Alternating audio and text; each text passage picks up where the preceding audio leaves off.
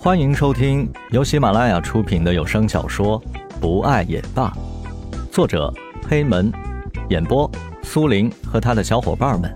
欢迎收藏订阅。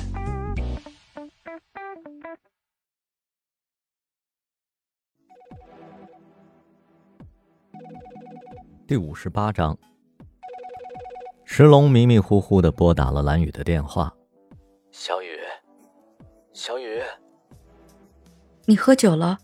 蓝雨听见周围嘈杂的声音，他知道石龙一定是去了酒吧。石龙还在那边喃喃的说着：“小雨，我，我爱你，小雨。”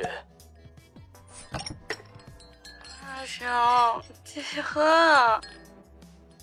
于倩的声音传来，蓝雨有点慌了，她是谁？他和石龙是什么关系？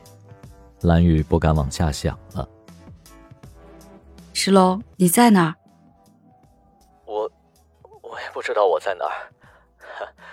小雨，小雨，你在那不要动，我过去找你。蓝雨跟华子问到了他们的所在，就急急忙忙的穿衣出门。因为脚伤还没有好，他有些笨拙。石龙，我我爱你。呃，各位听友，原谅我哈，我得省去一些字儿了。总而言之，言而总之呢，蓝雨看到石龙和于倩的时候，就愣在了当场。本集播讲完毕，感谢您的收听。